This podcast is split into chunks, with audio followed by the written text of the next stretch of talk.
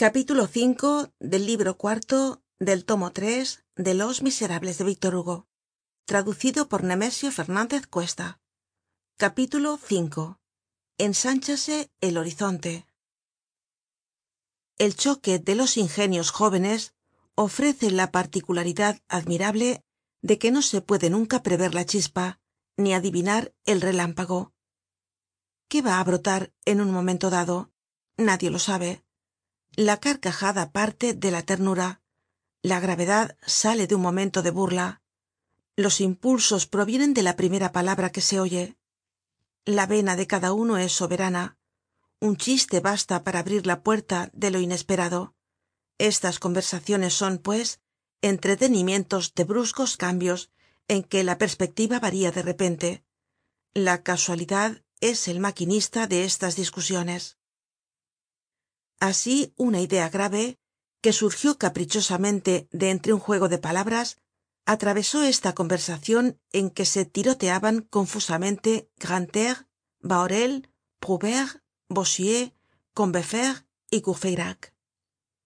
Cómo brota una frase en un diálogo cuál es la causa de que quede escrita con letra bastardilla en la imaginacion de los que la oyen acabamos de decirlo nadie lo sabe en medio del ruido bossuet terminó un apóstrofe dirigido á combeferre con esta fecha. de junio de waterloo. Al oir este nombre waterloo mario apoyando los codos en una mesa y cerca de un vaso de agua se quitó el puño de la barba y principió á mirar fijamente el auditorio. Por dios esclamó pardiez iba estando en desuso por aquel tiempo.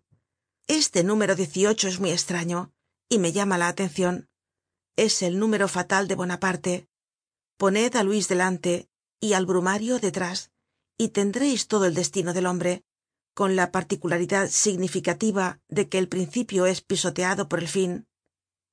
Enjolras que hasta entonces habia permanecido mudo rompió el silencio y dijo á tú quieres decir el crimen por la expiacion esta palabra crimen pasaba el límite de lo que podia aceptar mario conmovido ya por la brusca evocacion de waterloo. Se levantó y fue lentamente hácia el mapa de francia que habia en la pared en cuya parte inferior se veia una isla en un cuadrito separado y puso el dedo en este cuadrito diciendo córcega isla pequeña que ha hecho grande á francia estas palabras fueron como un soplo de aire helado. Todos se interrumpieron. Conocióse que iba á empezar algo. Bahorel replicando á bossuet estaba dispuesto á recostarse tomando su actitud favorita pero renunció á ello por escuchar. Enjolras cuyos ojos azules no se fijaban en nadie y parecian contemplar el vacío respondió sin mirar á mario francia no necesita ninguna córcega para ser grande. Francia es grande porque es francia. Quia nominor leo mario no esperimentó deseo alguno de retroceder. Se volvió hácia enjolras y dejó oir su voz con una vibracion que provenia del estremecimiento del corazon no permita dios que yo deprima á la francia pero no es deprimirla unirla á napoleon discutamos yo soy nuevo entre vosotros pero os confieso que no me asustais dónde estamos qué somos qué sois qué soy yo hablemos del emperador. Os oigo decir buonaparte acentuando la u como los realistas y os advierto que mi abuelo lo hacia mejor aun decia buonaparte os creia jóvenes. En qué poneis vuestro entusiasmo qué haceis qué admirais si no admirais al emperador qué mas necesitais si no considerais grande á éste qué grandes hombres quereis napoleon lo tenia todo era un ser completo. Su cerebro era el cubo de las facultades humanas. Hacia códigos como justiniano dictaba como césar. Su conversacion tenia la brillantez de pascal y la precision de tácito. Hacia la historia y la escribia sus boletines son ilíadas combinaba las cifras de newton con las metáforas de mahoma. Dejaba detrás de sí en oriente palabras grandes como las pirámides. En tilsit enseñaba la majestad á los emperadores. En la academia de ciencias contestaba á laplace. En el consejo de estado discutia con merlin daba alma á la geometría de estos y á las argucias de aquellos. Era legista con los procuradores y sideral con los astrónomos. Como cromwell apagando una vela de dos se iba al temple á regatear una borla de cortina. Todo lo veia y lo sabia lo que no le impedia reir con la risa del mas bonachon al lado de la cuna de su hijo. De pronto la europa se asustaba y escuchaba. Los ejércitos se ponian en marcha. Rodaban los parques de artillería.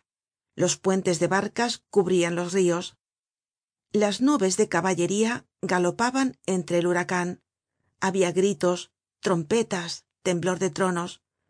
Oscilaban las fronteras de los reinos en el mapa. Se oia el ruido de una espada sobrehumana que salia de la vaina.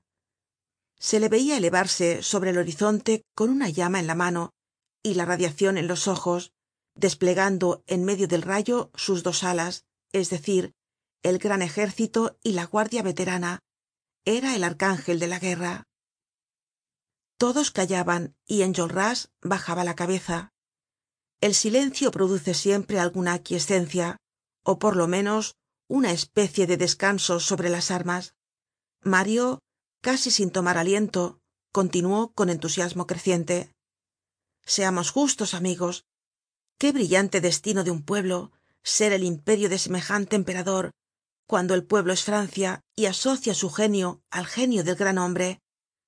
Aparecer y reinar marchar y triunfar tener por etapas todas las capitales hacer reyes de los granaderos decretar caidas de dinastías transfigurar la europa á paso de carga sentir cuando amenazais que poneis la mano en el pomo de la espada de dios seguir en un solo hombre á aníbal á césar y á carlomagno ser el pueblo de un hombre que mezcla con todas vuestras auroras la noticia de una brillante victoria tener por despertador el cañon de los inválidos arrojar en abismos de luz palabras prodigiosas que resplandecen para siempre. Marengo acol austerlitz jena waterloo watergram.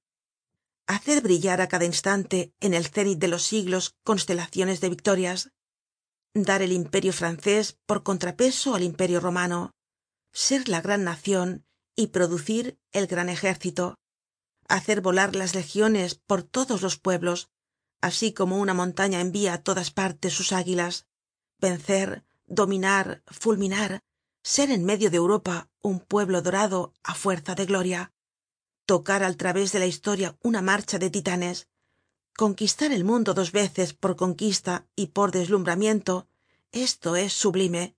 Qué hay mas grande ser libre dijo combeferre. Mario bajó á su vez la cabeza. Esta sola palabra pronunciada sencilla y fríamente atravesó como una hoja de acero su épica efusion y sintió que se desvanecia cuando levantó la vista combeferre no estaba allí probablemente satisfecho de su réplica á la apoteosis acababa de salir y todos escepto enjolras le habian seguido. La sala estaba vacía. Enjolras se habia quedado solo con mario y le miraba atentamente. Mario ordenó un poco sus ideas y no se creyó derrotado. Habia en él un resto de entusiasmo que iba á traducirse sin duda en silogismos desplegados contra enjolras cuando se oyó cantar en la escalera á uno que se retiraba. Era combeferre. Véase lo que cantaba. Si césar me hubiera dado la guerra y la victoria y me hubiera obligado á dejar á mi madre por la gloria habría dicho augusto da el cetro á quien te cuadre no es eso de mi gusto yo prefiero quedarme con mi madre el acento tierno y severo con que cantaba daba á esta cancion cierta estraña grandeza. Mario pensativo mirando al techo repitió casi maquinalmente mi madre en este momento sintió en el hombro la mano de enjolras. Ciudadano le dijo enjolras mi madre es la república